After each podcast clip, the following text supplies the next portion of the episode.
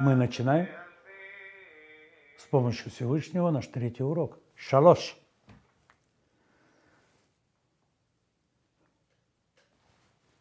Первое, что мне пришло в голову, я часто слышу о себе, что я талантлив.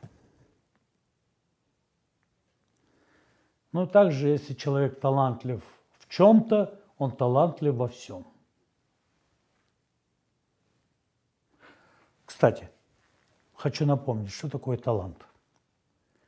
Талант – это денежная единица древнего Вавилона, Халдеи, Ирак, Ирана, не, Ирака тогда не было, Ирана, Египта и Израиля. Было это как, э, возьмите, э, э, страны СНГ, да, что рубль везде ходит. Даже он за рубежом ходит. Только рубль раньше назывался талантом. Запомните. И если человек талантлив, значит он богат. А если он богат, то он не дурак. Не могут дураки прийти к власти. Не могут дураки быть богатыми. Даже есть антагонизм такой, это дуракам везет. Ничего подобного. Не дуракам везет. Везет мудрым, который черпает свою мудрость из Сидура, из иудейской древности, написанным Иосифом Флавием, из молитв, из одевания тфилим. Это я относительно иудеев. Что касательно неиудеев, Антон Павлович Чехов говорил в свое время, в каждом народе есть свои евреи. Это я недавно слышал а, от одного мусульманина, слушай, а ты не еврей? Он разговаривает со своим другом. Говорит, почему я еврей? Я, Ахамдуллах, Лайла и Лайла Ахмад Расулова Баракату. Я, Валлахи, мусульманин. Ну, я акцентую. выводил. А что такой хитрый тогда? Предупреждаю, хитрость – это признак ума.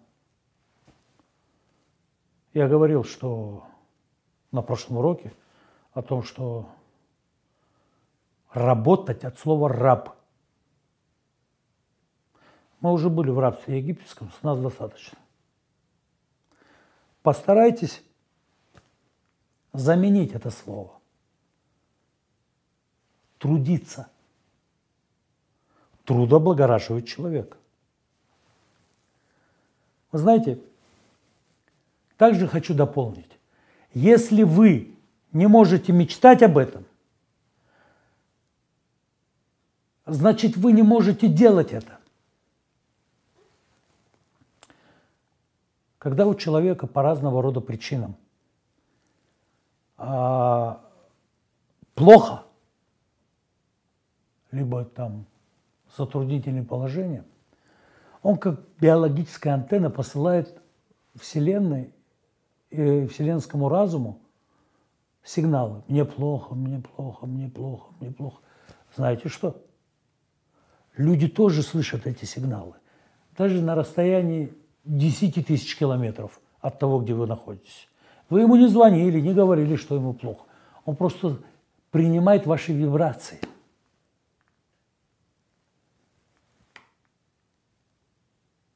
В каких бы измерениях это не было. Но когда, естественно, у человека хорошо,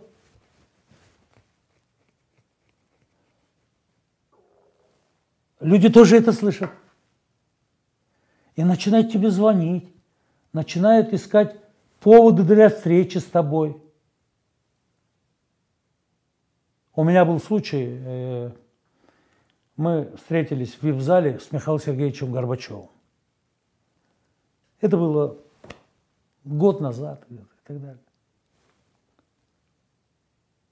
И мы с ним разговорились.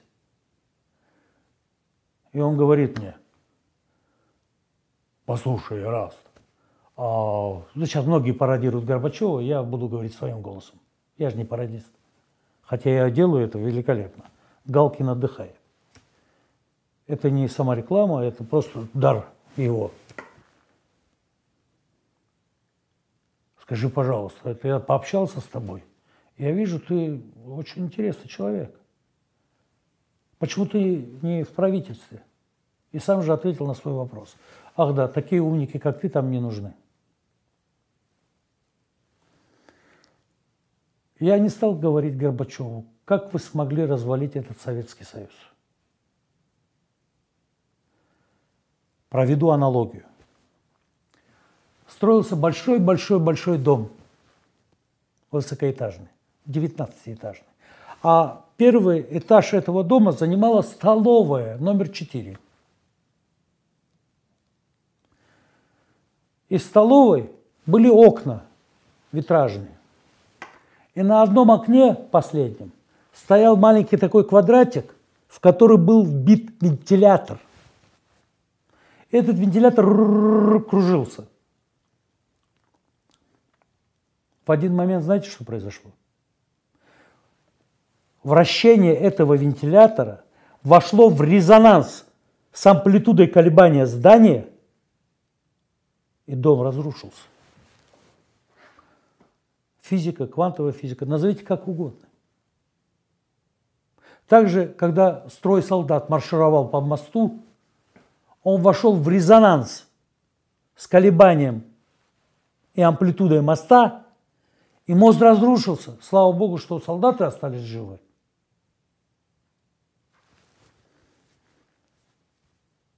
Поэтому я не говорил Горбачеву э, там о Союзе и так далее и тому подобное – Почему? По одному простому определению, э, дорогие мои. Не возбуждайте злую память. Она укорачивает жизнь. Запомните. Возбуждайте хорошую память. Она продлевает жизнь. Я вам хочу сказать, что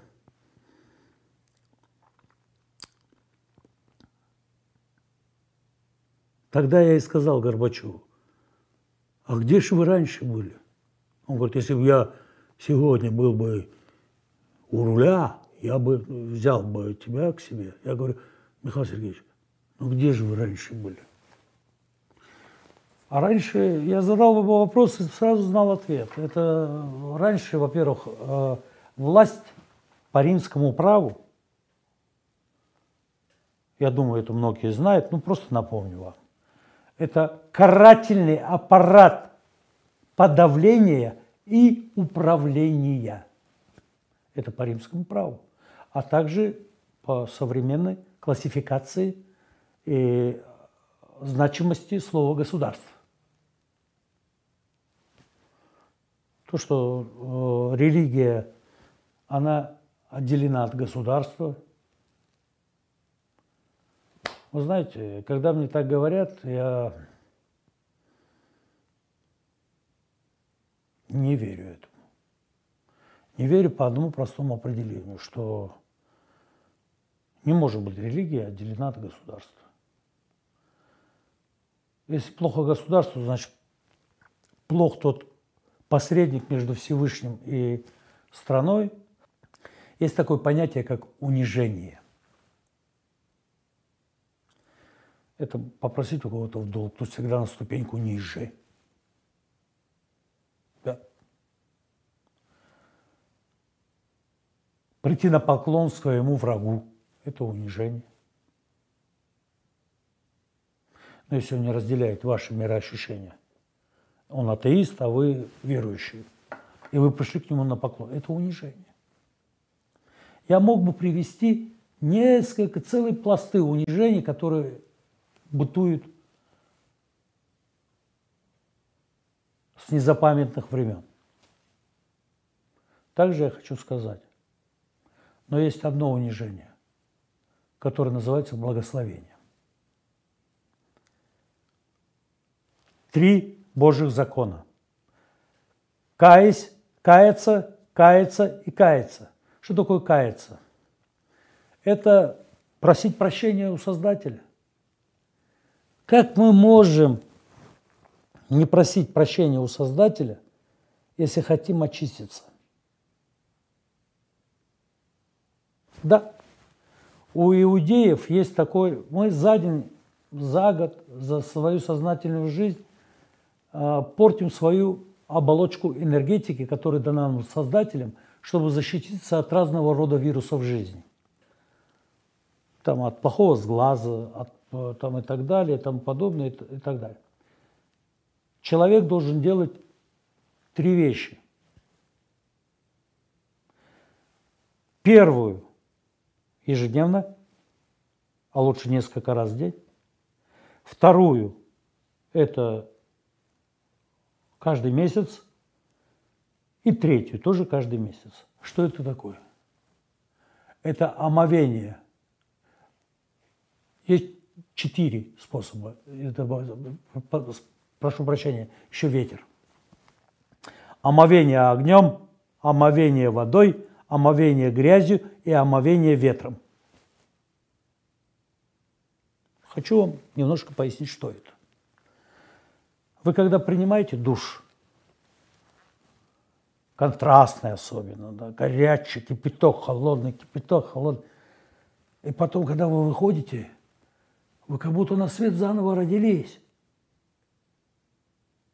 Грязь тоже снимает с глаза э, разного рода плохую энергетику, плохие мироощущения, навязчивые мысли – это грязевые ванны, пожалуйста. Сегодня в любом спа-салоне, а я в прошлом уроке объяснял, кто родоначальник мировой философии, вы используете аббревиатуру этого салона СПА и получаете родоначальников мировой философии. Сократ, Платон, Аристотель. Сокращенно СПА. Я очень надеюсь, что мои уроки вам полезны. А, так вот, грязевые ванны, а есть еще омовение огнем.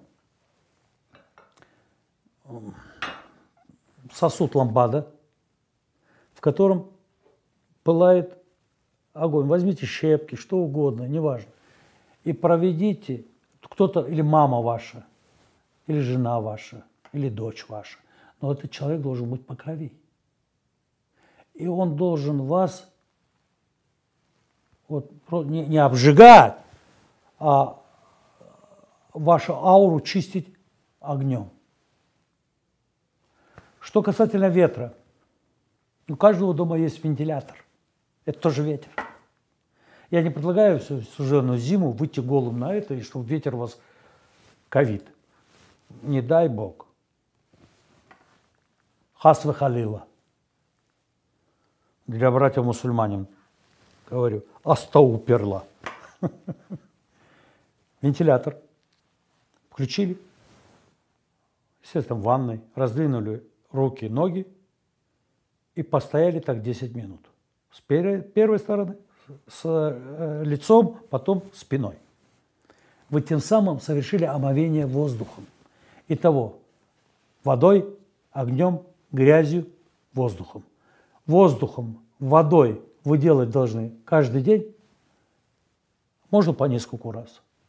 А огнем и грязевые ванны делать раз в месяц. Желательно грязевые ванны в салоне, огнем дома. Немножко отвлеклись, я говорю вам, если бы я читал по э, листу бумаги, то не было такого живого посыла. А я вам говорю так, как говорю, мы эволюционируем только оказываясь над пропастью.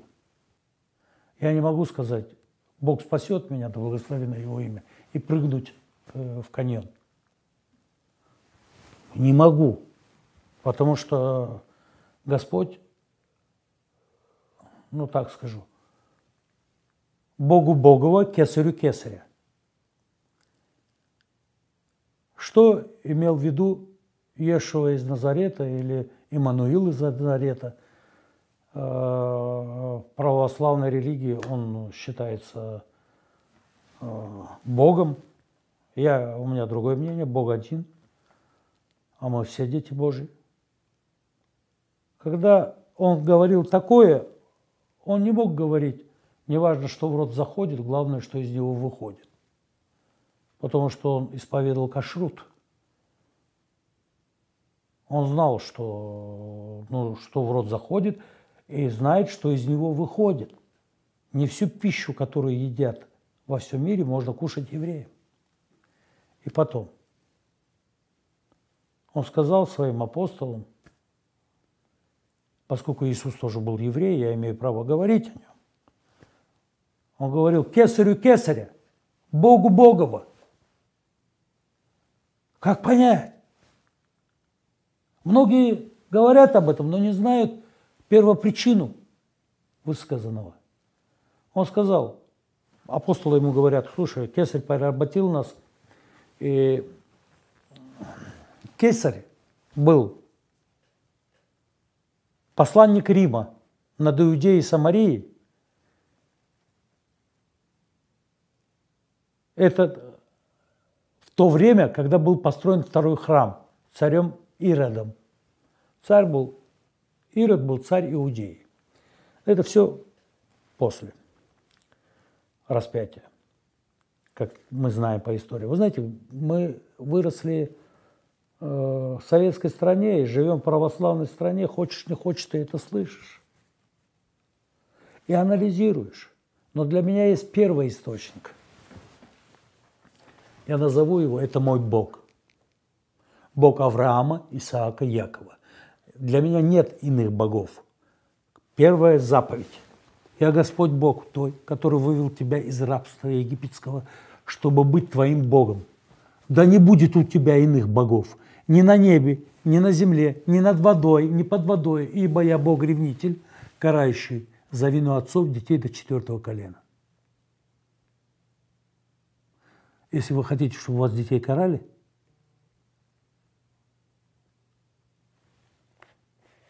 живите инстинктами, а не разумом. Когда вы живете разумом и запитаны на Всевышнего,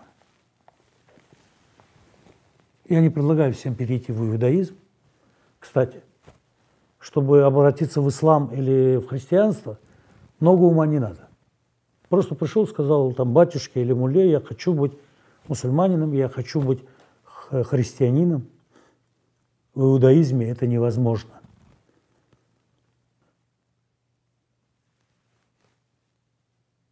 Возможно, но это та щель,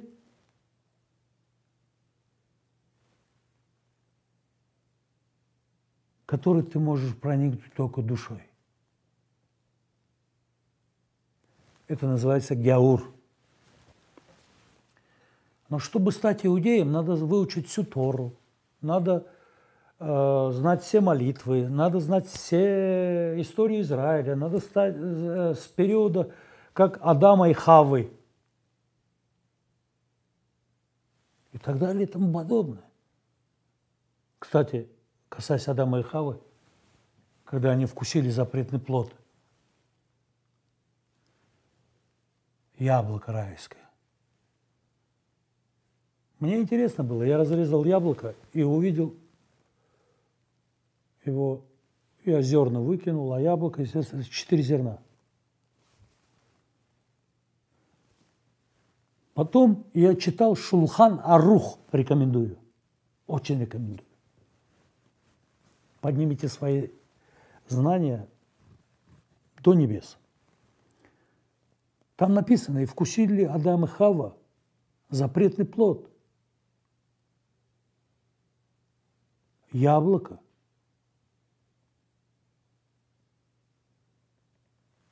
Где было 613 зерен – по количеству заповедей.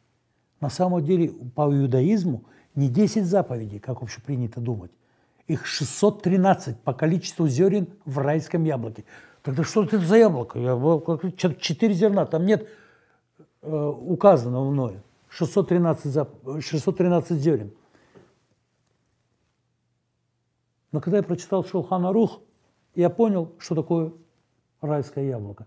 Это единственный фрукт, который дошел до наших дней, не испытав на себе мутацию или какую-либо измененную аннотацию или какую-нибудь э, значение. Это гранат. Разрежьте любой гранат. Маленький, большой, средний, такой и так далее. У меня повар, я ему говорю, Равшан.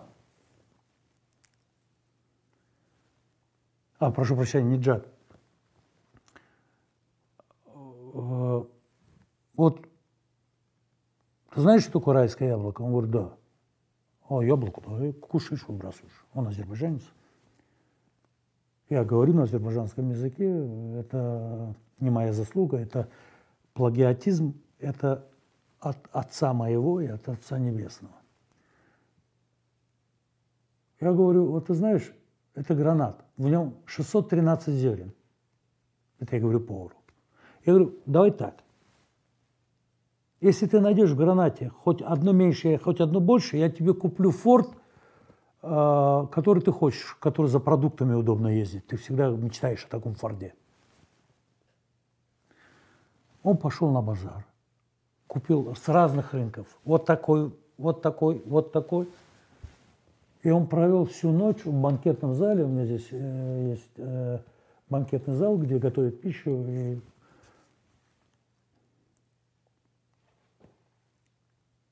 Я хозяин своей голове, хозяин своему дому. Кого я принимаю в банкетном зале, кого дома. Мне решать. И он потратил всю ночь на пересчет этих зерен гранат. Я рано утром я жаворонок. Я встал, вышел на балкон своего дома и смотрю, он идет, поникшей головой, руки в брюки. Я говорю, «Ха, қара кетесің, қала углы, куда идешь?» Говорю, племянник. Он мне говорит, шеф, sen kişisin ha. Sen düz dersen. Düz de, sen düz, düz dersen. Ты прав был. Ровно 613. У меня глаза уже шишибеш играли, но я сделал это. 613 зерен. Я говорю, не отчаивайся, я тебе куплю этот форт. Мы знаем его как пирожковоз. Я купил ему этот форт и тем самым я сказал, не отчаивайтесь, милости Господа. Вы не знаете, что для вас хорошо, что для вас плохо.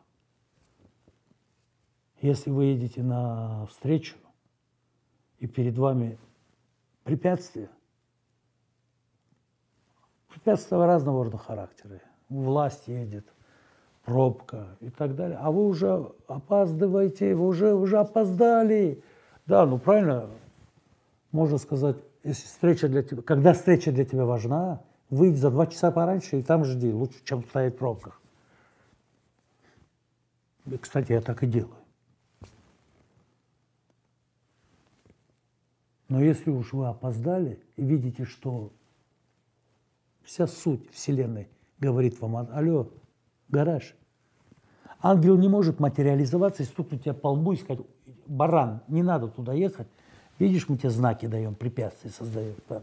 Хранители времени участвуют в этом. Похерьте встречу. Не столь глупа пословица, все, что не делается, к лучшему. Так вот,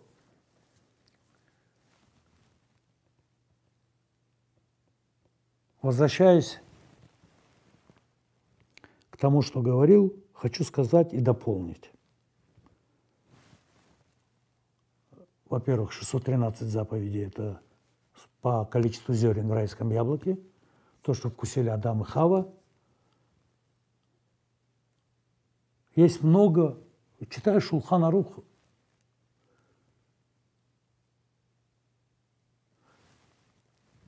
Человек, который может постичь Кабалу, может преодолеть гравитационное поле Земли.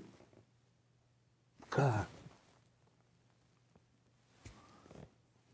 Каббала – это тайное иудейское учение, но сегодня там присутствует и Мадонна, там, и, и, и кто угодно. Не, я неплохо отношусь к Мадонне. Я просто говорю о том, что э, Каббала, оно как лекарство. Маленьких дозах. Но когда ты принимаешь ее недозированно, это яд умственный яд. Ты можешь сойти с ума. Насколько это великое учение. Великое учение. В таком величии я мог бы, это мое субъективное мнение, а не означает, что вы должны брать это за основу. Господин Лайтман, я его очень уважаю. Я, все, я слушаю его. С чем-то я согласен с ним, с чем-то нет. Вы знаете, существует такая пословица. На иврите она красиво звучит. Если в бизнесе два партнера во всем согласны, то один из них не нужен. Также могу привести слова великой женщины, как, поли, как политика. Кандализа Райс сказала – если вы попали в общество, где с вами во всем согласны, вы попали в дурное общество. Ну, представьте, я не буду комментировать дальше. Дальше расшифруйте сами. Но если вы попали в общество, где с вами, э, где многие с вами не согласны, это протестантское общество.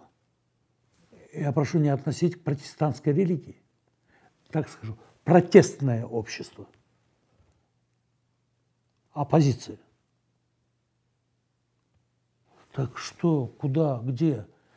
Э, во всем согласны – плохо, во всем не согласны – тоже плохо. А где хорошо? И, как говорит армянское радио, алло, хорошо уже было. Мои дорогие, вернитесь к первоисточнику, вернитесь к Создателю. Каждый человек, я сейчас закуриваю эту сигарету и не призываю никого курить, я просто вам покажу на примере этой сигареты, чтобы образное мышление ваше смогло так питаться в вашу голову, что те, кто курит, будет, будут обязательно следить за тем, что вы закурили сигарету. Ну, оставим ее.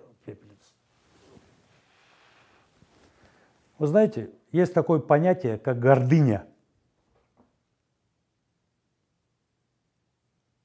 Как надежда на самого себя.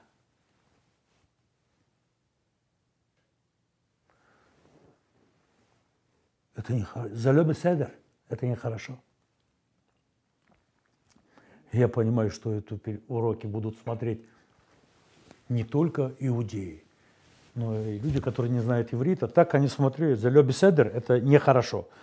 Тем самым я буду делать сразу три вещи. Да? Я буду учить вас, э, я учу вас э, тем познаниям, которые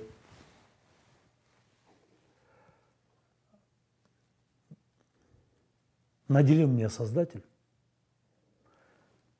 Я предлагаю вам умные вещи – а еще я учу ивриту тех людей, которые не знают иврит. И вот есть гордыня. Гордыня – это грех.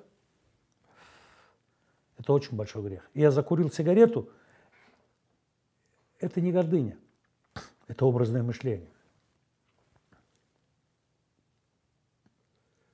Вот мы закурили –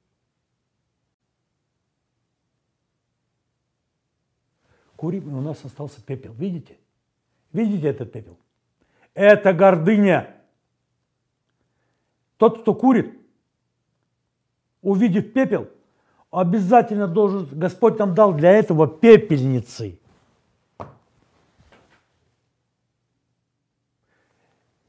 Вот чистый табак, в нем Создатель.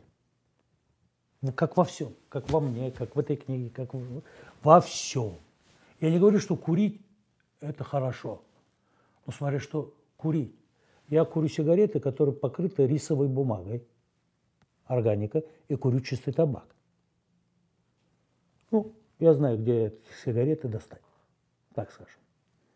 А те сигареты, которые продаются для стран третьего мира, касательно Мальбора, мои друзья аварцы называют Маалбуро. Мааруло – это аварец на аварском. Так, перейдем к гордыне. Вот гордыня, пепел. Некоторые за рулем едут и не обращают внимания на свою гордыню. Они вообще ни на кого не обращают внимания. Они кайфуют сами от себя. И вот что происходит. Пепел – это тленное, это гордыня. Она должна быть для вас понятием тленным, причем немедленно. И вы вот эту гордыню свою сбрасываете. И вот этот уголек – это вы без гордыни. Но как только вы продолжаете курить, опять пепел, опять гордыня. Она нарастает на вас, вот как пчелы, как мухи на мед. Пчелы мед создают. Опять гордыня, опять страхиваю. Запомните это. Я тушу сигарету, чтобы не рекламировать табак и табачные изделия.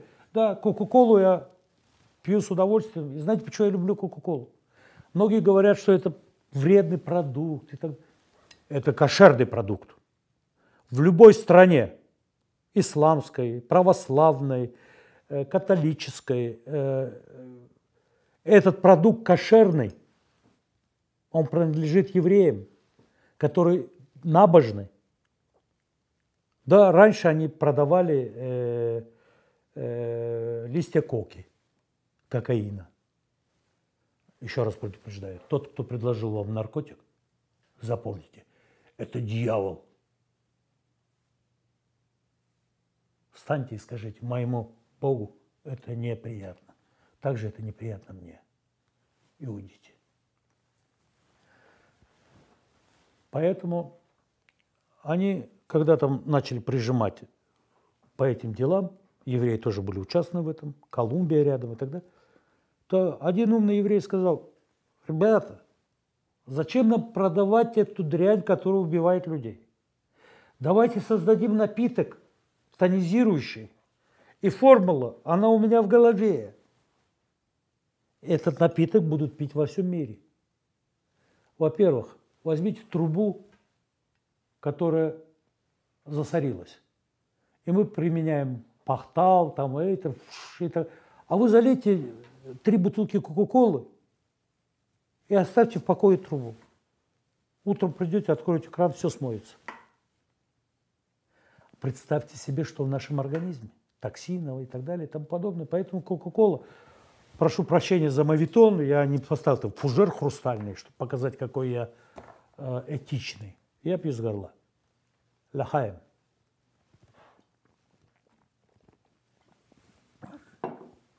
Так вот, люди, которые стоят над пропастью, вернусь, только тогда они начинают понимать, что они шли не тем путем. У них меняется психология.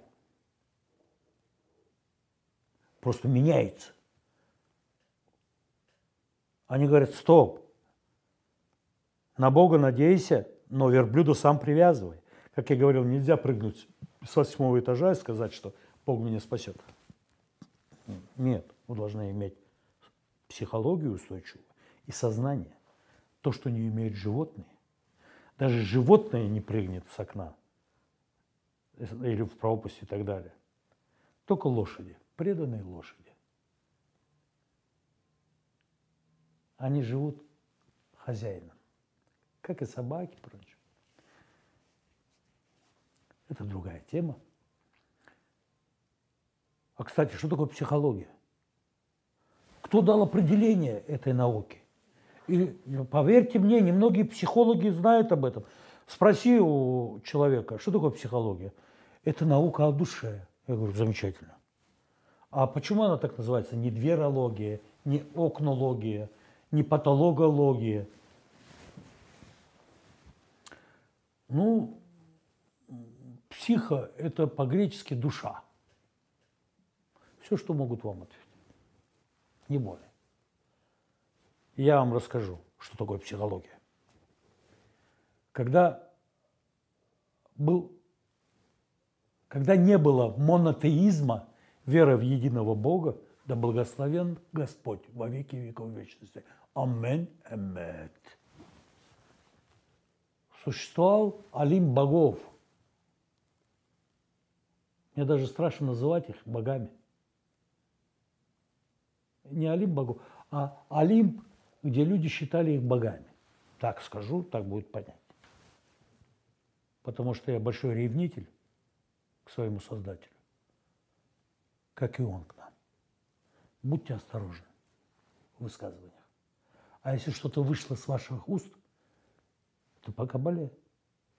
Сделайте так.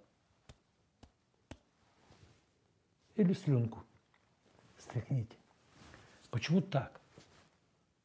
Потому что вы возвращаете сказанное назад, а слюнки, когда вы употребляете слово э, фашизм, сатана, вы знаете, каждый к лику своей нации хочет причислить таких людей, как э, Коперник, Ландау, Эйнштейн, э, Менделеев, Чайковский,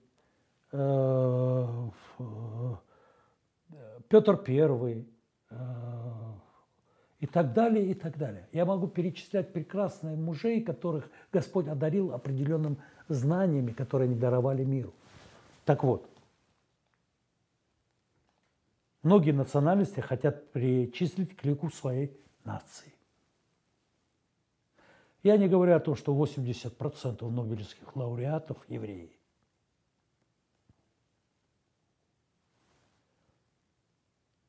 Почему? Скажите, почему на одного верблюда кладут больше поглажу, на другого меньше? Только он знает.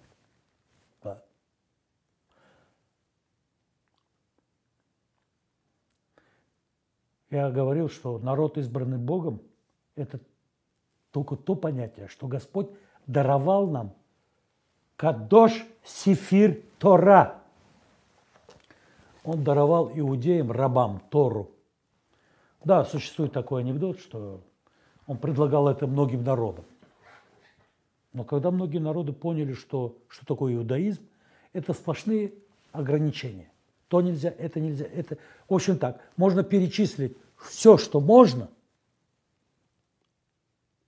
легче, что можно, чем то, что нельзя.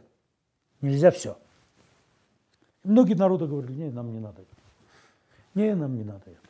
Ну, не кушайте свинину. Не, нам не надо это. Носите с покрытой головой. Не, не надо. Почему я ношу кипу? Я думаю, многие иудеи это знают. Я показываю, что надо мной Господь Бог. Да, а как вы хотели? Папа Римский встретился с президентом Израиля в Ватикане. Голос за кадром. Прошу учесть то, что в Кипе Папа Римский. А президент Израиля приехал без кипы, в пиджаке, в галстуке. Мелочь. Но весьма и весьма заметно. Поэтому вернемся к психологии. Кто дал этому определение? И что оно... Когда было, еще раз говорю, не было монотеизма, веры в единого Бога, существовало, люди думали, что есть Олимп, и там есть боги. Зевс, Амур, Афродита и так далее и тому подобное. Амур был, его называли богом любви. Он, одев человеческое обличие, спустился с Олимпа и увидел простолюдинку, да, крестьянку, но божественно красивую. И он по-юношески в нее влюбляется.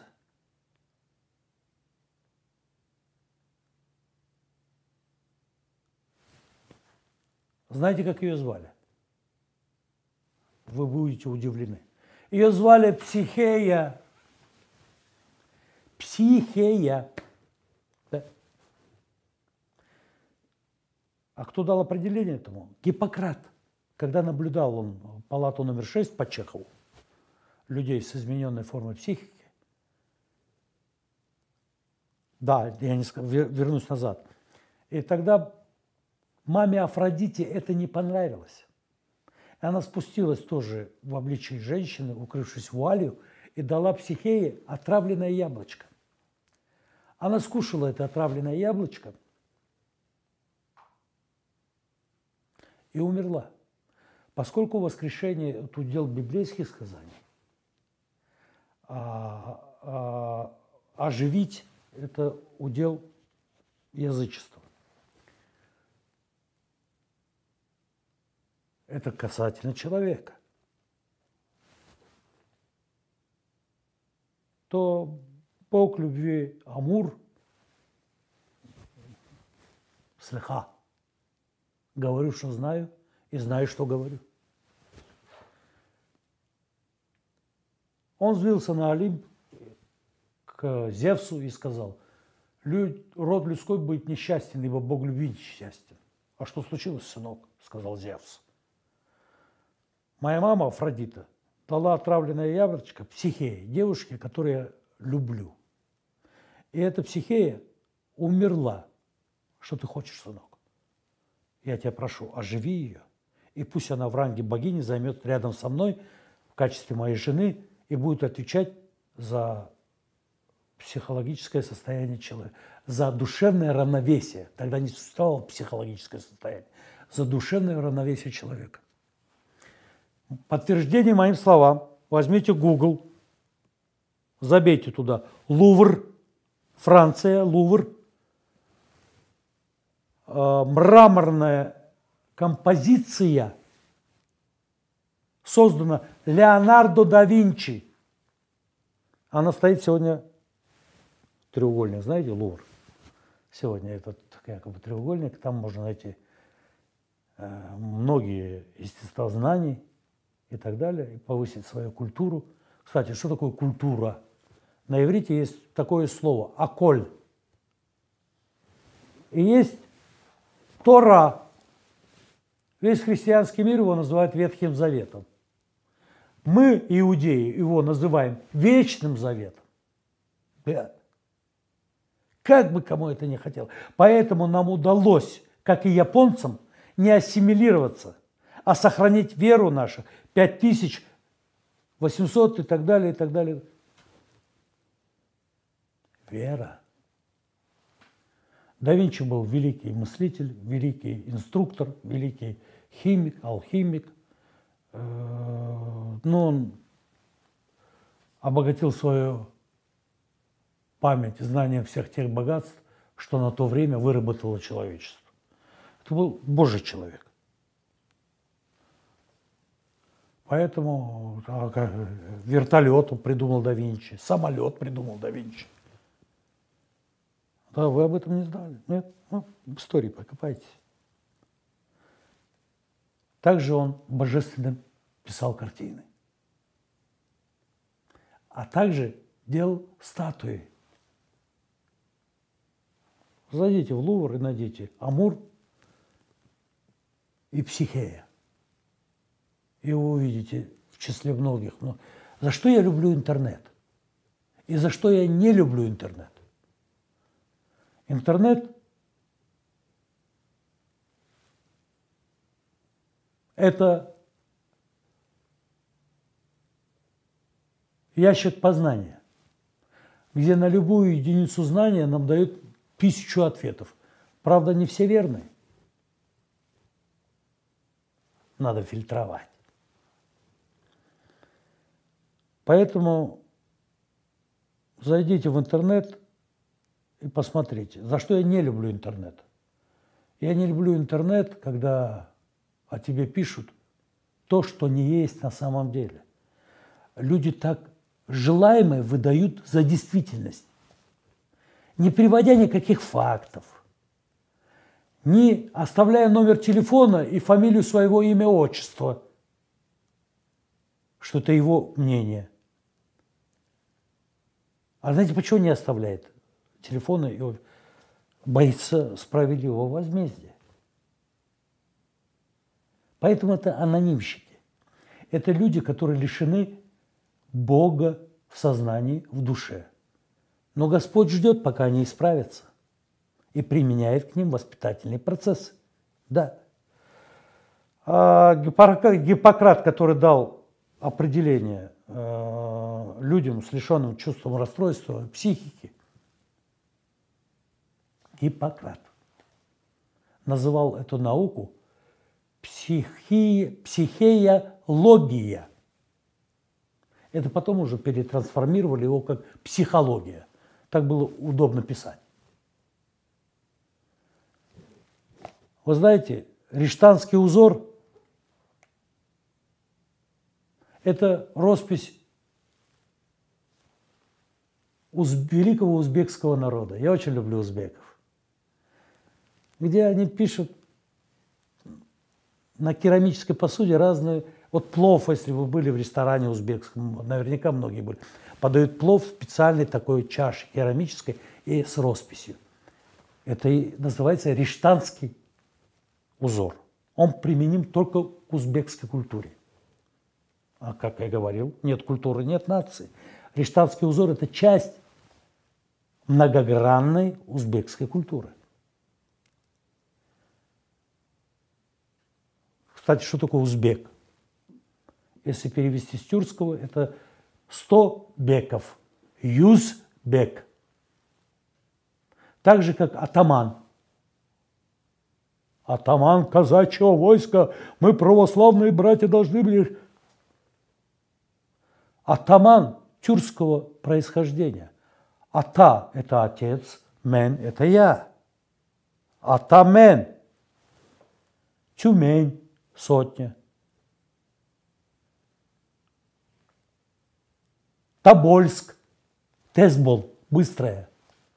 Урал – Ур Ал, бей, бери.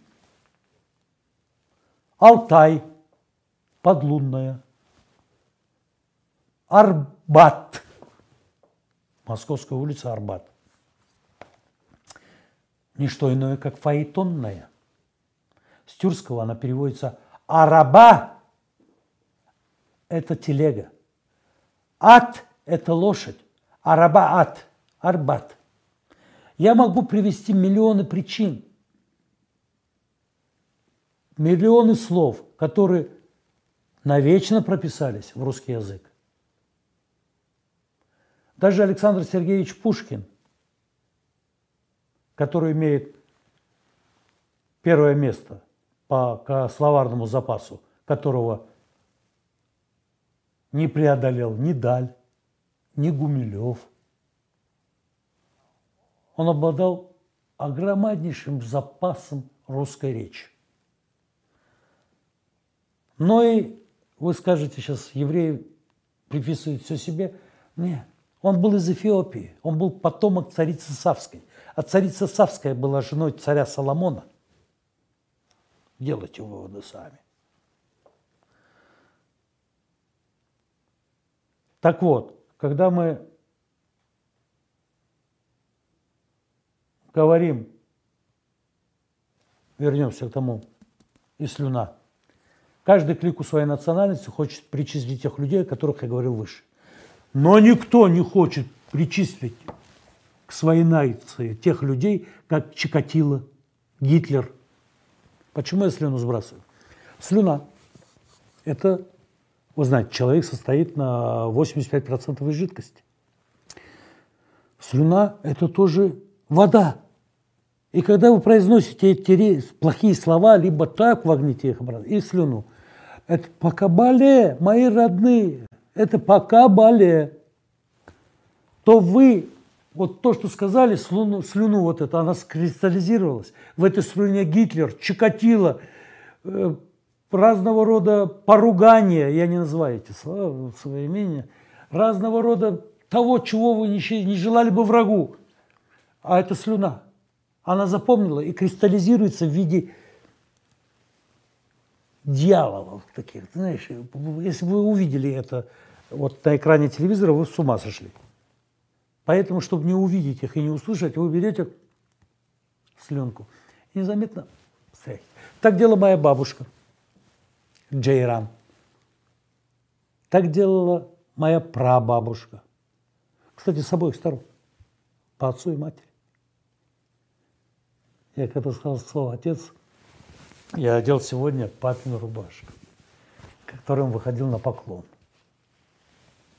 как руководитель Государственного академического ансамбля танца «Лезгинка», как один из создателей этого ансамбля.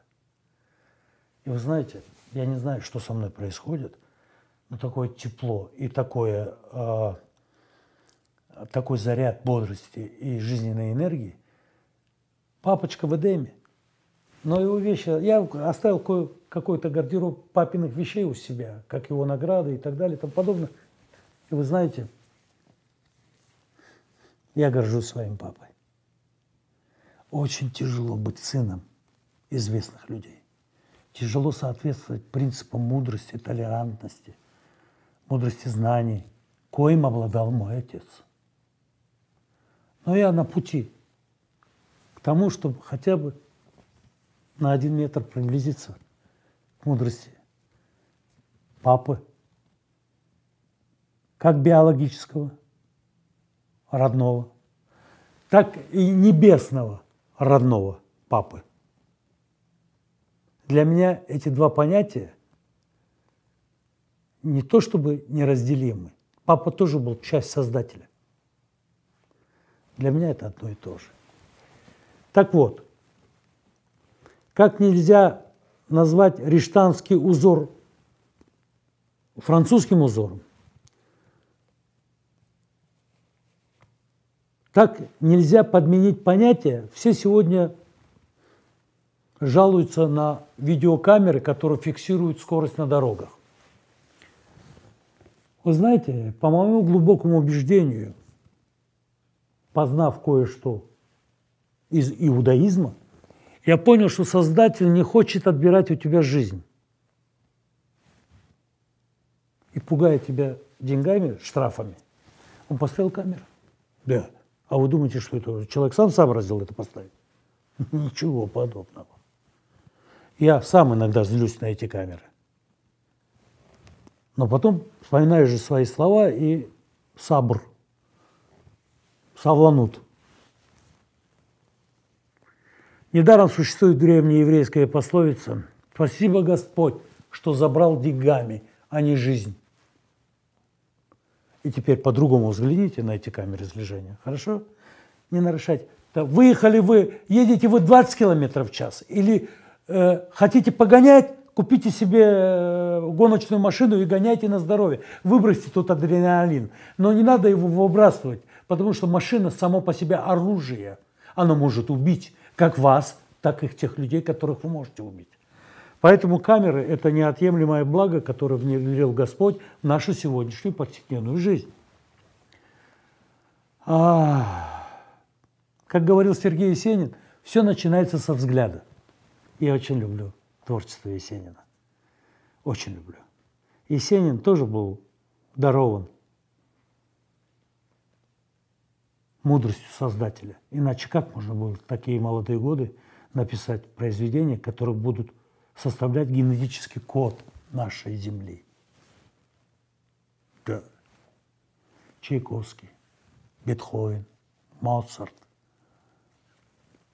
Вагнер, Шестакович, Куин. Да, группа Квин, вы не ослушались. Битлз, Rolling Stones. Это ну, культура, на которой я вырос. Если мы засылаем какую-то капсулу в внеземную цивилизацию, мы обязательно вставляем туда эти произведения. Как литературу, искусство, балета и живопись. Что там я лично убежден, что это пустая трата времени.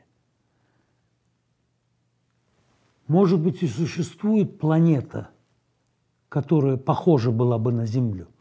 Но мы единственные во Вселенной. Запомните это. Мы единственные во Вселенной.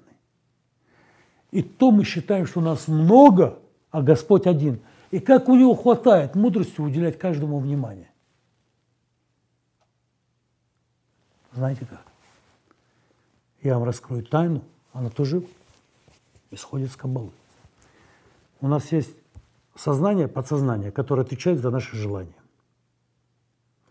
Но вот здесь вот я уже говорил на прошлых уроках, он нам посадил некого арбитра, который напрочь отвергает практику субъективизма. С ним нельзя договориться. Ты закрой глаза, я сейчас это сделаю, а никому, никто, ты же арбитр. Нельзя.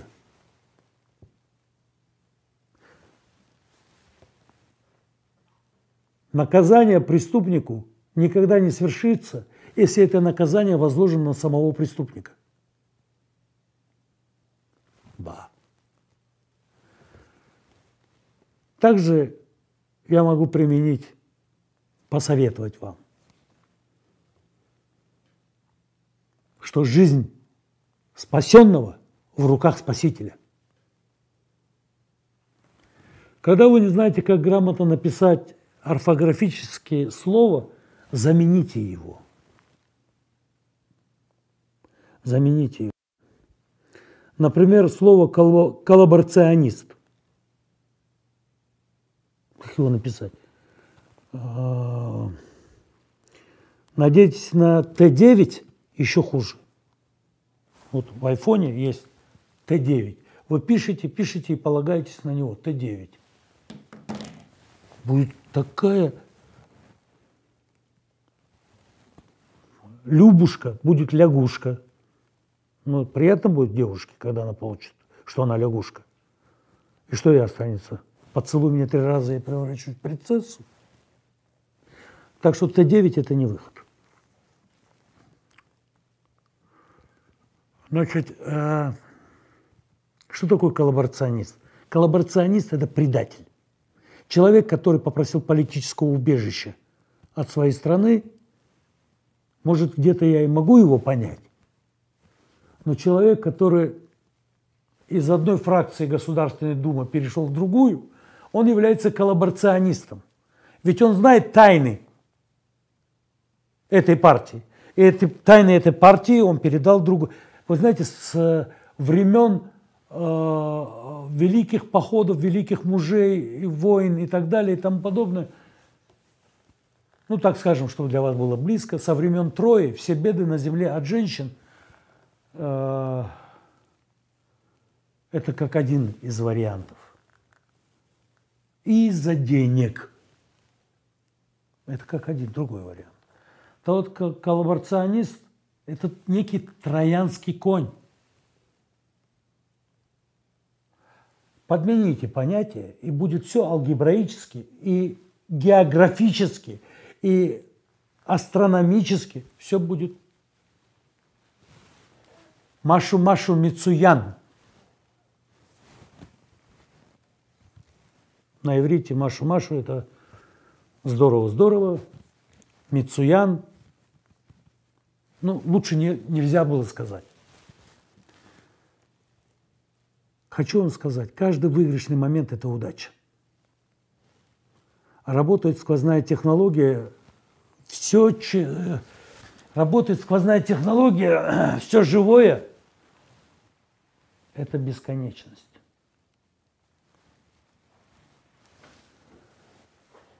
И сказал Господь царю Соломону,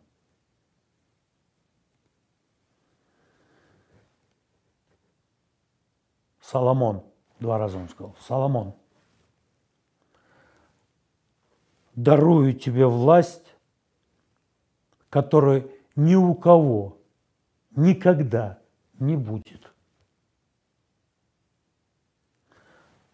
Почитайте Тору.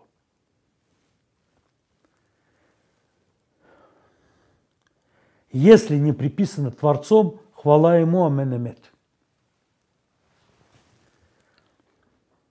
Вы знаете, есть три вещи, которые никогда не должны быть найдены.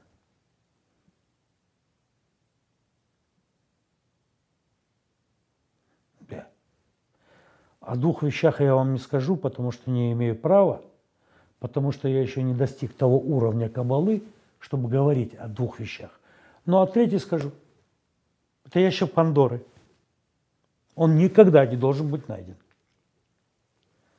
Если вы думаете, что это миф, легенда, то это истина. Ящик Пандоры спрятан. Так же, как и Грааль священный. О остальных вещах я не буду говорить. Слеха. Я всегда знаю, что говорю, и не всегда говорю то, что знаю. Великий царь Соломон говорил, если сомнения есть, то сомнения нет. Повторю дважды. Если сомнения есть, запятая, дефис, то сомнения нет, восклицательный знак, причем три. Как вы поняли? Как вы поняли это? Браво, кто понял. Кто думает еще, я не буду напрягать ваш, э, ваше воображение, я скажу. Если у вас появилось сомнение, допустим, вас пригласили на вечеринку, вы уже одели галстук или дама уже навели макияж, э, сходили в укладку, там красивое платье, или кто-то в брюках, неважно. По половому признаку это то, что сказал царь Соломон. А знаете, есть такая скобка. Сюда, сюда. Мужчина, женщина. Оно приемлемо к обоим. И к мужчине, и к женщине. Ну, ангел не может материализоваться и стукнуть тебе по, по лбу и сказать, эй, баран, не иди туда. Он насылает сначала на вас приступ диареи, как возможно, зубную боль, головную боль, несварение в желудке, я не знаю, что еще. Он не может материализоваться сказать, баран, не иди туда. Там тебе нехорошее уготовлено. Там собрались люди, которые ненавидят власть и деньги, когда они в чужих руках. Когда они в чужих руках. Как, как говорит мой друг Павел, Это любим, одна из любимейших его фраз. Павел, шалом алех. Когда я был маленьким, у нас была знакомая в нашей семьи, она была директор, э, э, диктор на телевидении. И я ей говорю, маленький был, 6-7 лет, я говорю, скажи мне с телевизора, да, Иричка, я тебя люблю. У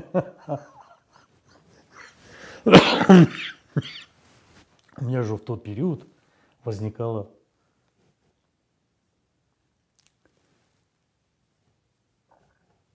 тщеславие.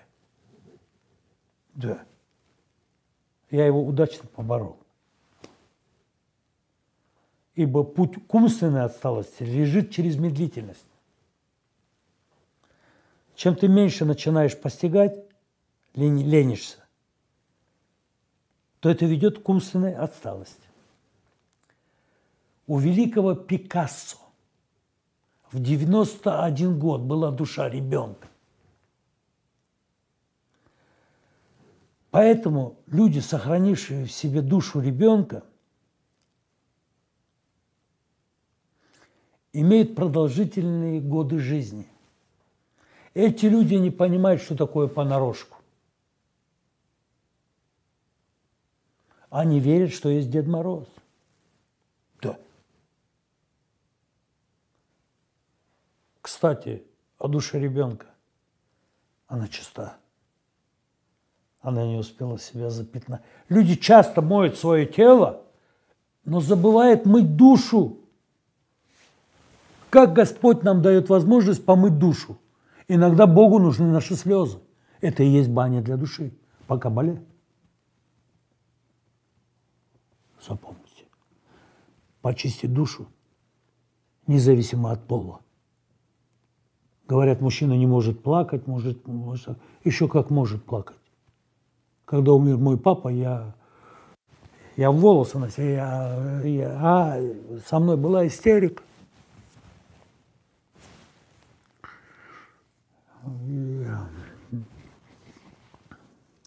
Вы понимаете, сегодня – люди, не только сегодня, а с начала времен, они искали молодильное яблоко, э, э, какой-то э, жидкость бессмертия и так далее. Вот, знаете, сюда опять вмешивается дьявол. Да, сегодня говорят нам программисты, что мы можем списать с мозга человека всю его сознательную жизнь, все параметры, и оставить в компьютере. А потом взять, ну, погибшее тело, э, и вместо, пока он еще живой, донорское тело, а голову присобачить ему э, те мозги, которые были у вас. Вы это уже будете не вы, но э, вы это будете вы, но вы видоизменитесь. Потому что глаза боятся, руки делают. Или же глаза, кстати, это э, самый большой воспитатель лени. Ну, почему, говорят, глаза боятся, руки делают? Тонну кирпичей. Ты по 10 кирпичей взял, понес. Глаза боятся, но руки делают. И потом, когда ты уже перенес эту груду кирпичей, ты думаешь, глаза думают, не прошло. Как же он это сделал, а? Руки, гады. Каждый наш орган протестуют между собой. Если бы не было этого протеста, человек бы не существовал. Это кабала. Протест не всегда плохо. Хотите об этом узнать что-то? Забейте протест наших органов жизнедеятельности. Протест рук против ног, протест глаз против рук и так далее. Но это должно быть в тональности кабалы. Там вам напишут миллион ссылок от разных умников. Но истина кроется в кабале. Так вот,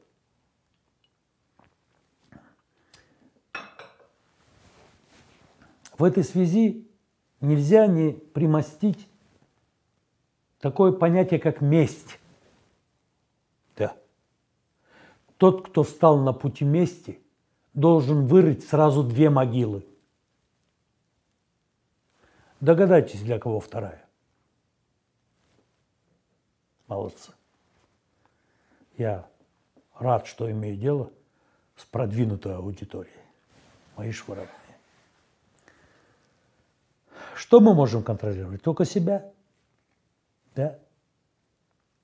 Что касательно других, мы можем дать только информацию. Так поделюсь с вами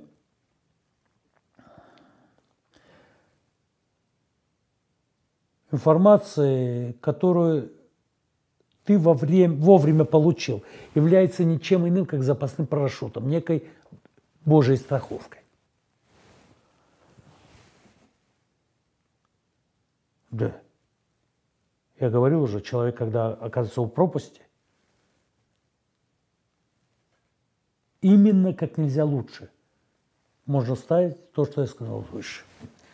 Также есть законы бильярда. Что такое закон бильярда? Закон бильярда, когда ты правильно ударил по шару, второй идет в подарок.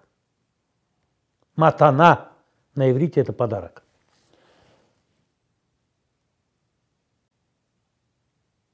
Но если ты не воспользовался этим подарком, то, что стоит прямо уже, куда деваться ему некуда, шару, только как туда, в лузу. Но если ты каким-то образом ударил, что из стопроцентного туда он вышел обратно, иначе говоря, если не забиваешь ты в бильярде, забивают тебе, так и в жизни. Если ты не проявляешь харизмы, если ты не проявляешь мудрости Божией, если ты не стыдишься каяться перед Ним. Три закона. Каяться, каяться, каяться, каяться. Молиться, молиться, молиться, молиться. Мои дорогие, я хочу вам сказать, тоже по Кабале. Человек который превращается в скотину, он перестает чувствовать боль. Что он человек. Внешнее благополучие может быть обманчиво.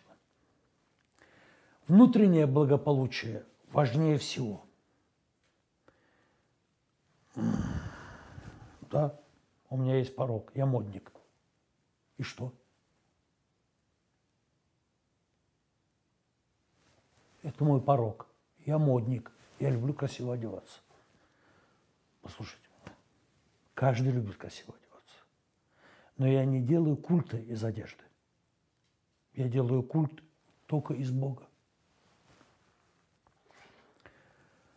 А, также хочу сказать, тех, кто ворует, облад... неважно, у человека, в дом зашел или у государства, неважно. Тот обладает психологией нищего. Отсюда кошерный труд дает кошерные деньги. Я всегда говорил, это не слова, которые не принадлежат мне, я где-то вычитал у какого-то человека великого. Найди занятие себе по душе, и тебе ни одного дня не придется работать. Э, запомните это. Также еще раз возвращаюсь. Чем больше ты каешься, чем больше ты унижаешься перед Богом, просишь прощения, что сделал, что э, было сделано до этого, что как мы в Йом-Кипур говорим, даже если я согрешу, то уже каюсь об этом. Чем больше ты каешься, тем больше ты подчеркиваешь величие Бога, запомните. Я вам хочу рассказать, что каждый человек излучает 150 ватт электроэнергии. Возьмите вашу жену 300. А какая-то лампочка 600 ватт, 700. Что? Слушайте, ну не обидно? Но в отличие от этой лампочки у нас энергия Бога. И она распределена таким образом, что выделяет 150 ватт. Бывает такое, что вы чего-то коснулись и вас током ударило. Да? Вот эта ваша энергия соприкоснулась с энергией неестественной искусственной. А Божие, если вас, вы прикоснулись к чему-то, и что-то вас ударило током, обратите внимание, обо что вы ударились током, и уберите эту вещь, если не с глаз долой, то выкиньте. Мы можем говорить про стати... антистатичность и так Ничего подобного. Это кабала. Хотите верьте, хотите нет, ваше дело. Так, вернемся.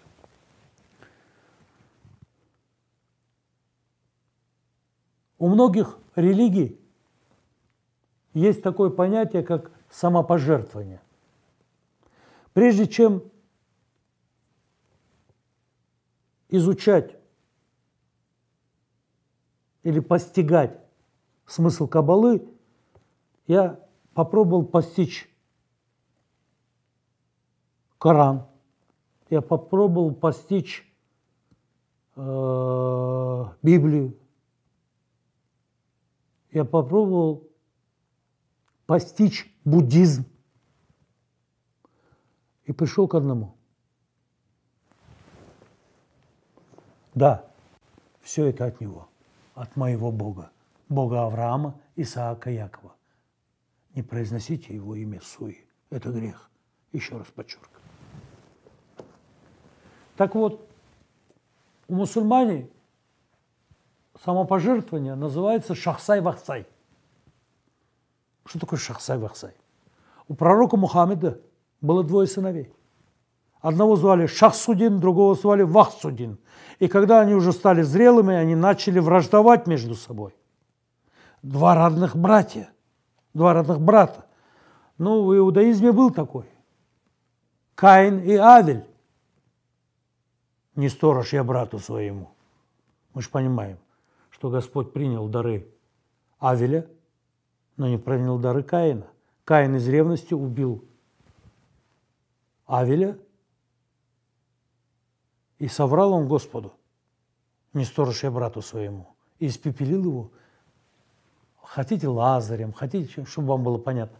Такой луч от Каина даже пепла не осталось. Так вот, перейдем, а, возвращаемся к Папу Римскому.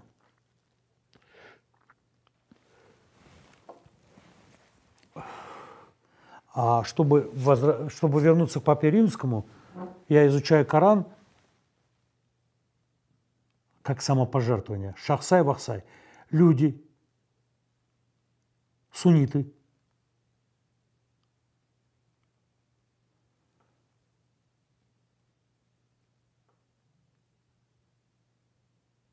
это присутствовало и у суннитов, и у шиитов, и у магометан. Вы понимаете, э, религия мусульманская, она прошла от пророка Мухаммеда по мусульманской трактологии э, монотеизма. Поэтому э, люди занимались самобичеванием. Они брали плетку, да, с свинцовым наконечником и били себя по спине, произнося «шахсай, вахсай, шахсай, вахсай».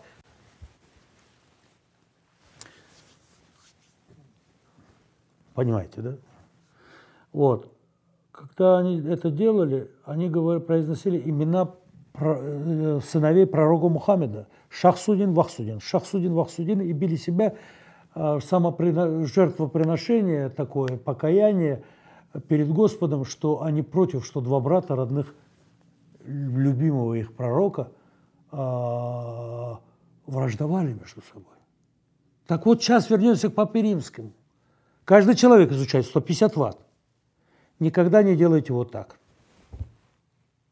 Видите, да, что я сделал? Возьмите два провода, плюс-минус, и соедините между собой. И пойдет ток, замыкание. Вы то же самое делаете, когда делаете вот так. Вы замыкаете свой организм и возбуждаете дремлющие болезни. Зачем вам это? Но Папа Римский стоит так, замыкает свой организм. Тем самым он говорит по католицизму, что он приносит себя в жертву ради имени Господа, ради э, Создателя и так далее и тому подобное. Что касательно иудеев. У иудеев есть капорот, мои родные. Это самое главное. У евреев есть цдака. Запомните, пожертвование отменяет смертный приговор. Заведите себе шкатулку дома, на работе или в местах, где вы бываете. Поскольку количество выездов из дома должен равняться количеству приходов. Вы в эту шкатулочку кидаете монетку и говорите пожертвование. На иврите это цдока, на мусульманском это садага. Бросили, Господу не важно. Рубль, полшекеля – или миллиард, он вне денег. Ему важно само понятие о том, что вы помните об этом, что вы помните, что надо давать сдаку. Отсюда по православию, дающая рука не оскуднеет. Вы думаете, это по православию? Это древний иудаизм. Ибо православие зародилось христианство зародилось в иудаизме. Сначала оно было как маленькой сектой, а потом переросло в самостоятельную религию. И я уважаю православие, хотя бы за единобожие. Но я не согласен там а, с иконами, да, но это мое личное убеждение. Бога нельзя видеть, а также маму его нельзя видеть и так далее. И потом Иисус не Бог. Иисус Сын Божий. Многие люди хотят, чтобы он был Богом, но во имя Отца, Сына и Святого Духа, этого я не понимаю. Я прошу прощения у всех православных э, и многих теологов, которые трактуют православную религию. Но никто не отменял первую заповедь. Не Я Господь Бог твой, который вывел тебя из рабства египетского, чтобы быть твоим Богом. Да не будет у тебя иных богов ни на небе, ни на земле, ни над водой, ни под водой, ибо я Бог ревнитель, карающий за вину отцов, детей до четвертого колена. Я спрашивал у представителей разного рода культов, у православных в частности, зачем иконы? Это же идолопоклонничество. Мы рассматриваем это как э, музейный экспонат, это мы рассматриваем как живопись. Зайдите в любую синагогу, в любую мечеть, вы там не увидите никаких портретов. Посмотрите в зеркало на себя, и вы увидите ровно то, свое зеркальное отражение. Вы увидите частичку Бога. Я говорил, что когда я молюсь, я сдеваю. Знаете что, мои родные? Это означает присутствие Бога, когда вы молитесь. Если бы Он присутствовал во всей своей мощи и во всей своей силе, то вы бы не то, что вот как капелька на сковородку раскаленную, маленькую капельку с пипетки, пш, она испарится. Так вы испаритесь быстрее, чем эта капелька, которая брошена была на сковородку. Настолько велик и могуч. Ливанские кедры Господь дает нам понять свое величие. И что Он... Знаете, что хочу сказать об Отце? Приведу слова Расула, стихи Расула. Слова нельзя называть произведением Гамзатова. Потому что слова, там, ты улыбнулась мне за раз, ты сказала два, пошла за пивом, вот это слова.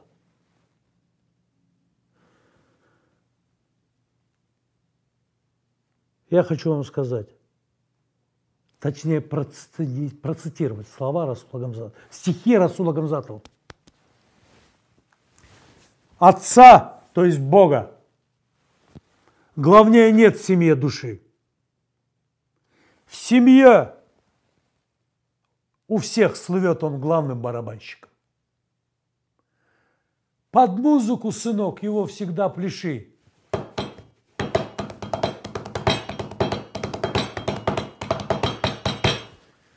Под музыку его сынок всегда пляши. Будь ты министром, президентом, королем или простым чеканщиком.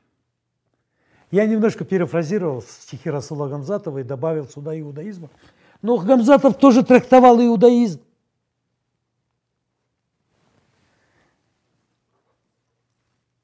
Когда бинокль смотришь и видишь, как невооруженным глазом не увидишь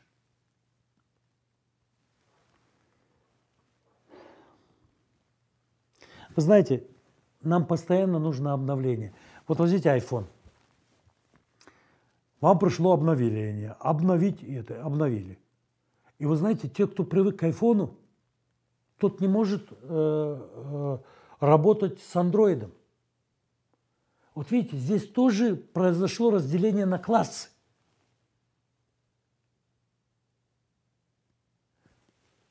Также есть разделение на классы мы называем его социальное несоответствие, материальное несоответствие.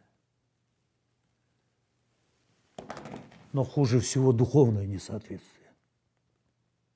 Нельзя быть богатым материально, не будучи богатым духовно. Я говорил на прошлых уроках. Духовное несоответствие – это раковая болезнь.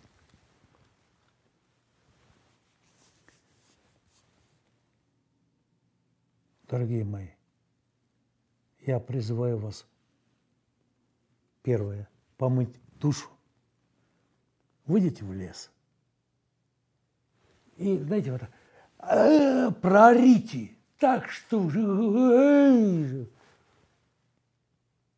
вы очистили сосуд души вашей. Вот сосуд, он переполнен гневом, гневом, гневом, страхами, неверием, суеверием. Он переполнен наркотой, алкоголизмом. Все. Это в душе у вас все сидит. Так очистите вашу душу слезами водой, вентилятором, огнем, грязью, а также криком. И вы этот сосуд души свой вылите, промоете в родниковой водой и вставите себя обратно. Поверьте мне, если вы насорили, никто за вами убирать не должен. Иудаизм – это э, религия чистоты, как ментальной, как социальной, как духовной.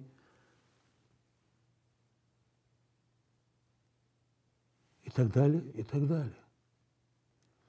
Вы знаете, что глухонемые говорят по мобильному? Страх – самое лучшее оружие в арсенале. Э, только тогда и только тогда, когда тот же страх перед Творцом. Это самое хорошее оружие в арсенале. Мои дорогие, если есть ради кого жить, значит, вам есть что терять. Тоже запомните. Я говорю, что глухонемые говорят по мобильному. Вы не поверите, если бы я это не видел. Я прошу прощения, я никого не передразню. А,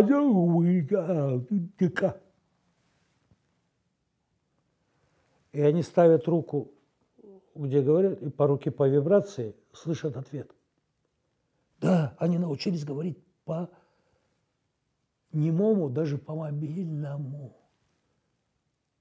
Мои дорогие, это же чудо. Я, когда был в юношестве, я видел машины, у которых есть телефон, да? Ну, мой папа народный артист России, к нему приезжали разного профессии люди, в том числе и спецслужбы. А, поскольку он не мог выехать за рубеж без представителя КГБ. Да, обязательно должен быть смотрящий, говоря на языке по фене. И я в машине у них видел телефон, кого-то вызвали, да, слушаю. Я стоял с открытым ртом. Как это телефон в машине? Я посмотрел сзади машины, не, провод не тянется, там катушку кто-то не мотает, эту проводную. Не. Чтобы, я не представления не имел, что в этой коробочка можно, помните, тарелочка, а ну, яблочко, покажи мне его. Это Wi-Fi, это э, WhatsApp, Skype. Когда мы говорим на расстоянии, один находится в Америке, а я здесь, и мы слышим друг друга. Даже можем видеть друг друга, не зевая на расстоянии. Это же чудо. Вам что нужно? То чудо, которому вы не готовы. Поэтому по Кабале от двух, я указал ящик Пандоры, а от двух других вещи, которые не должны быть найдены. Я не могу вам говорить, не потому, что я считаю вас глупее себя, а потому, что ни один каббалист вам об этом не скажет. Он э, скажет вам в иносказительном формате. А того, додумаетесь вы до этого или нет, это ваша проблема. Вы знаете, что, что такое 20 секунд отчаянной храбрости?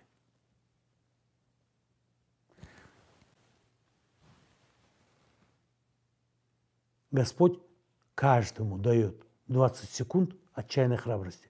Я когда учился в Пятигорске в 23-й школе, учась в восьмом классе, меня вызвали за школу десятиклассники. Я играл в ансамбле, вечера, там девушки э, танцевать старались там, где наши ребята с ансамбля, э, в том числе и передо мной. Мы были популярны в школе. Это не нравилось десятиклассникам. Видите, опять разделение на классы. И меня вызвали за школу. Я знал, зачем меня вызвали. И я пошел туда, ни глазом не моргнув. Я как сейчас помню, я сказал, Бог со мной, мне ничего не страшно. Я говорю, что такое? Ребят, а ты, говорит, видать, слишком борзый здесь, да? Я говорю, я так не считаю, но если по вашему мнению я борзый, то я борзый. В чем я борзый? Значит так, что Таня, Вика, Люда и так далее, о них забыл, они с 10 класса. Если не, за, не забудешь, мы тебе дадим понять. По голове тебе настучим. Я говорю, а не лучше ли это сделать прямо сейчас? И вдруг в меня вселилось 20 секунд Божьей храбрости. Я нашел самого высокого, говорят, чем больше шкаф, тем громче падает. Я нашел самого здорового, как мне показалось на тот момент. Я же не знал, что он э, слабее всех, кто там присутствовал. Но он был ростом, и вот такой шкаф. Я говорю, да, ты здесь самый здоровый, да?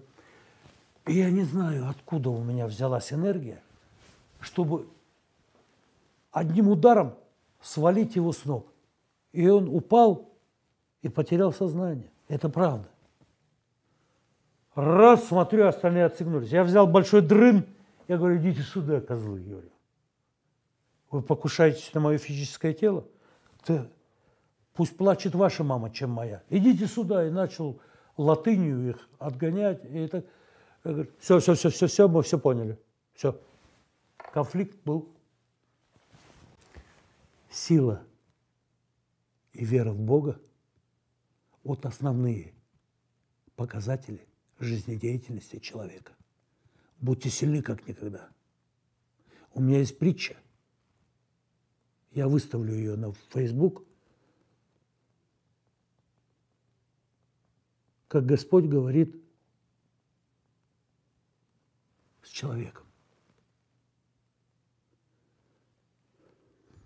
Не, иногда люди ложным убеждением думают о том, что лучше удержать. Чаще она в том, чтобы отпустить.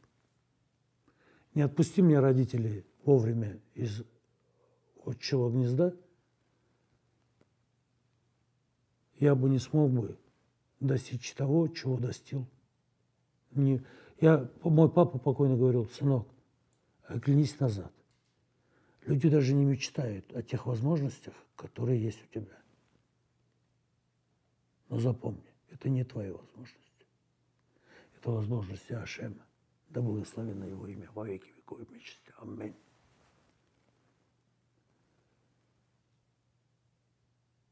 Ну и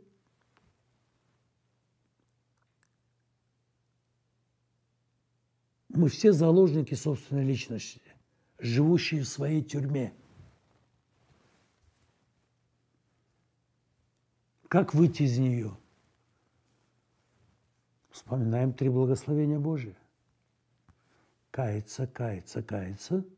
И еще три – молиться, молиться и молиться. Сила молитвы неимоверно сильна. Она сильнее, чем взрыв ядерной бомбы. Она сильнее, чем любая катаклизма, Фокусима и так далее. Против цунами. Что? Молитва – это все. Если бы человек знал, истинную силу молитвы, он бы ничего не делал, кроме того, как молился бы. Я говорил уже это на первом уроке. А теперь я вам вкратце расскажу, закончу по традиции притчи. Вы знаете, я не люблю притчи, которые многие знают. Я люблю притчи, которые мало кто знает и которые они напрямую сплетены с мудростью Божией.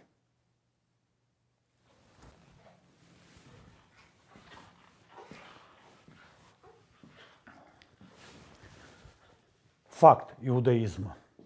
Вы все знаете Александра Македонского по истории. И вы знаете, когда он засыпал перед сражением, ему снился лик человека в непонятной ему одежде – но такой теплый, и который благословлял его, положив свои руки ему, Александру, колену преклоненному перед этим человеком. И он говорит, благословляю тебя. Тогда, когда Македонский, завоевав полмира, он завоевал Иудею и Самарию, а также Египет и заняв в одной из красивых домов трон, к нему пришел мытарь. Мытарь – это налогосборщик, дань, который собирает. Так, короче, чтобы было понятно, рэкетер. Пришел и говорит ему на ухо. Мой господин, здесь не хотят платить нам дань. И если не воспринимает тебя как завоевателя мира, ну, еще тот был, поджучил, сказал ему то, чего не было на самом деле. Македонский говорит, так, у них есть кто-то старший? Да, говорит, первый священник. «Ну, приведите его.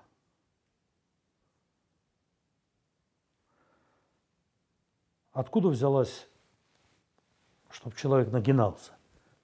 Македонский был мудрый. Он говорит, сделайте так вот, доску прибейте, чтобы он с поклоном зашел ко мне. Прибили доску. К нему пришел никто иной, как Раф Ишмаэль бен Элиша, человек, который, единственный человек, который видел Создателя. Однажды Раби бен Элиша зашел в святая святых, чтобы воскурить Кторет.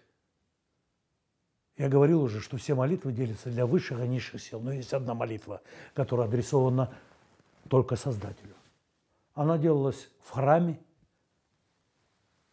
святая святых. И когда он зашел воскурить молитву Всевышнему, он встретился с Всевышним, и он говорит, когда я вошел в святая святых, чтобы воскурить Торот, я увидел Господа Бога, высоко сидящего на высоко вознесенном престоле. И Бог сказал мне, Ишмаэль, сынок, благослови меня.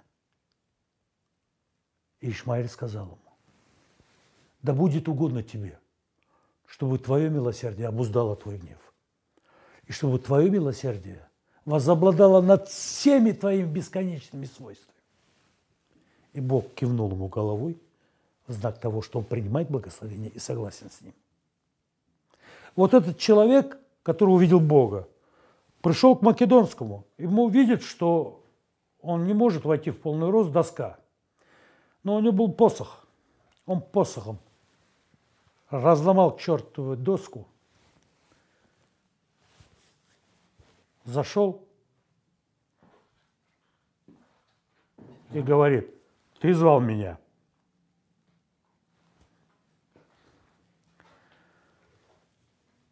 Сидит бесконечная э, свита македонского и так далее. Македонский говорит, да, я. Он встал с трона, подошел к раби Ишмаэль бен Илиша, встал на колени и взял его руки и положил к себе на голову. Раби Ишмаэль бен Илиша спросил его, ты помнишь меня, сынок? Он говорит, да, я помню тебя. На иврите и раньше нет было слова «ты», «вы», все было ты, поскольку мы и к Богу обращаемся на ты. Это не делает нас могуче, чем Он. Это просто Господь нам дал ту порцию демократии, точнее, ту порцию любви, которую Он адресует к нам. Мы же с отцом не говорим на «вы», мы говорим на «ты».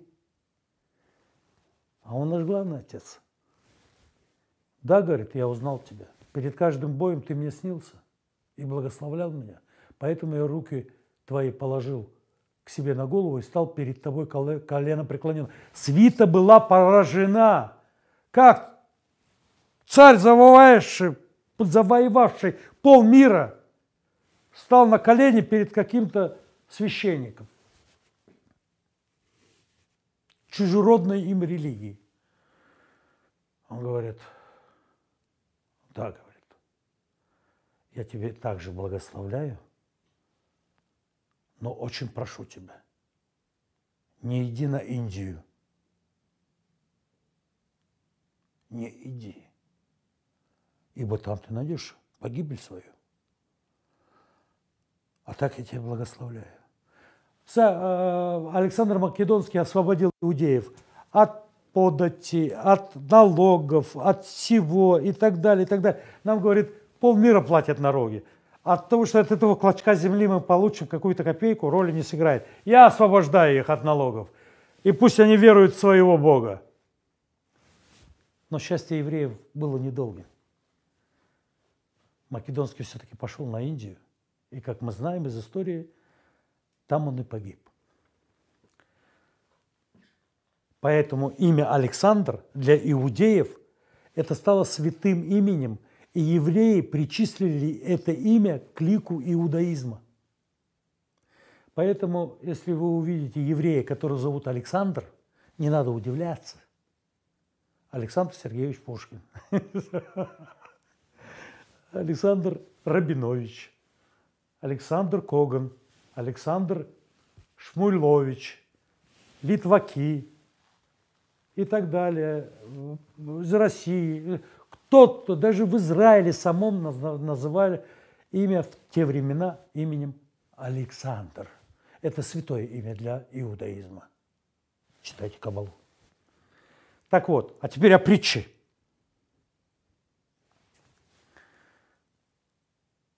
Я хочу вам рассказать притчу о тренированных блохах Билла –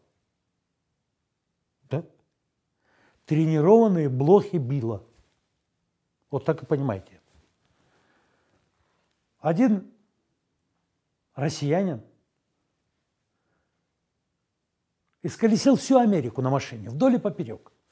И остался только один автобан, куда вел в тупик. Ну, дальше только океан, все. Вот именно эту трассу он не проехал. Он говорит, ну что я поеду по этой трассе? билбордов видеть и трассу, что я не видел эти билборды в других штатах? Нет, я не поеду. А потом внутреннее я ему говорит, слушай, будешь локти кусать, поезжай. Кто знает, неисповедимы пути Создателя. Да благословенное имя Его во веки веков вечности. Амен и Не упоминайте Его имя в суе. Это грех. Это не тавтология. Когда мы говорим о Божьем Слове, здесь исключено такое понятие, как тавтология. О теологическом понятии безграмотности людей. Теология – это наука о Боге, если кто не знает. Божественная наука. Так вот притча. Этот внутреннее я ему говорит, слушай, локти будешь кусать и так далее и тому подобное, поезжай. Но внутреннее я пересилило, как, знаете, армрестлинг и так далее. И он поехал. Что я еду? Я еду уже 100 километров проехал. А ничего такое, что я еду, что я еду закурил сигарету, едет. Ну, раз решил поехать, доеду до океана и обратно. Но зато я побыл во всей Америке. Северной. И вдруг он видит с правой стороны билборд. Знаете, что там написано? Тренированные блохи Билла. Как-то он же проехал, потом резко на тормоза, сдал назад, читает тренированные блохи Вилла, 1,5 километра по бездорожью, по проселочной дороге. И он свернул туда. Как он ехал? Долго ли? Доехал. Стоит техасское ранчо. Что такое техасское ранчо? Деревянный дом. Это то же самое, что избушка на курьих ножках только в русской интерпретации сказок. Как всегда, веранда, сидит техасец, это шляпа у него на голове, сигара, виски, и ноги на перилах, шпоры на сапогах, ну точная Индиана Джонс. Он говорит, здравствуйте, What do you need? I like it look to... Что вы хотели? Я хотел увидеть тренированных блох Билла. Кто такой Билл? А, Билл. Я Билл. А блохи? Он говорит, one bucks. Один доллар. Он говорит? Это реально? Да. Пожалуйста, one bucks. Please, one bucks. Он говорит, follow me. И Билл заводит его свою ранчо, где полный бардак. Все разбросано, раскидано. Но есть одна комната, где она пустая, посередине стоит типа большого гигантского аквариума, и внутри аквариума построен город из папье-маше. И он говорит, возьми, говорит, увеличительные очки. Он взял увеличительные очки и смотрит, что блохи ходят руки за спину, и ходят они друг за другом через мост, с моста в дом, с дома, вокруг и так далее. И ходят они вот так вот культурно и послушно, ну, точно натренированные. Он говорит, как вам удалось натренировать их? Он говорит, это, говорит, особые блохи? Он говорит, нет. Вот Джонни, моя собачка, я, вот видишь, я брал у него блохи и кидал туда. Брал блохи и кидал туда. Брал блохи и кидал. Когда я набрал там тысячу блох, кинул туда, я положил стеклянную крышку наверх. Они сначала бесились, выпрыгивали, хотели выпрыгнуть. Ну, а потом я сказал, так, ходить смирно. И они пошли смирно. Он говорит, удивительно, Бил, но я хочу заметить, что сейчас крышки стеклянной над этим аквариумом нет. На что Билл ему отвечает. Они об этом не знают.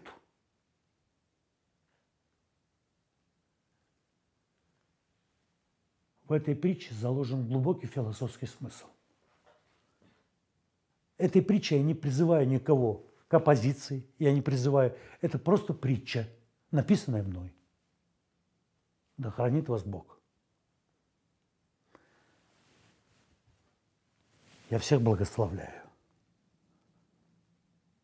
Будьте счастливы. Будьте богобоязненными. Страх перед Богом – это наслаждение.